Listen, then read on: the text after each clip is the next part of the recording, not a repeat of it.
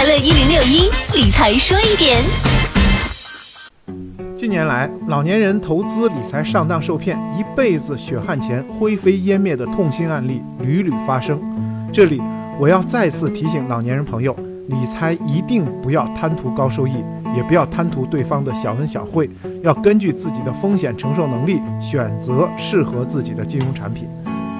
就当前市场来讲，稳健型银行理财产品已经很少能看到百分之五以上的年化收益率，超过百分之六的产品。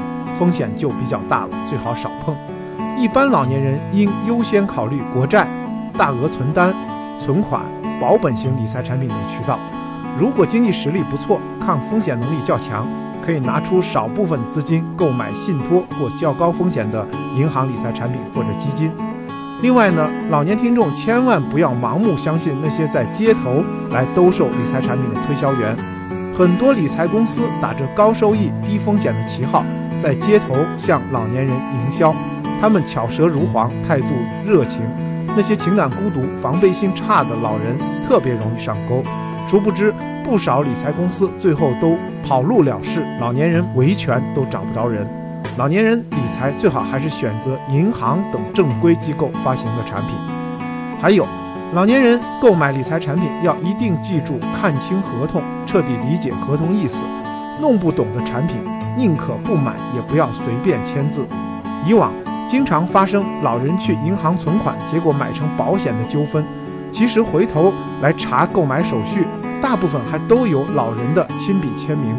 之所以出现这种情况，是有些老人一味地相信银行员工的推荐，而没有自己仔细阅读合同条款和产品说明，连自己买的什么产品都不清楚。现在呢，监管部门对于银行销售理财产品有严格规定，银行员工必须向客户详细介绍产品风险。老人购买理财产品时，不明白的地方一定要问清楚，问清楚了才能签字。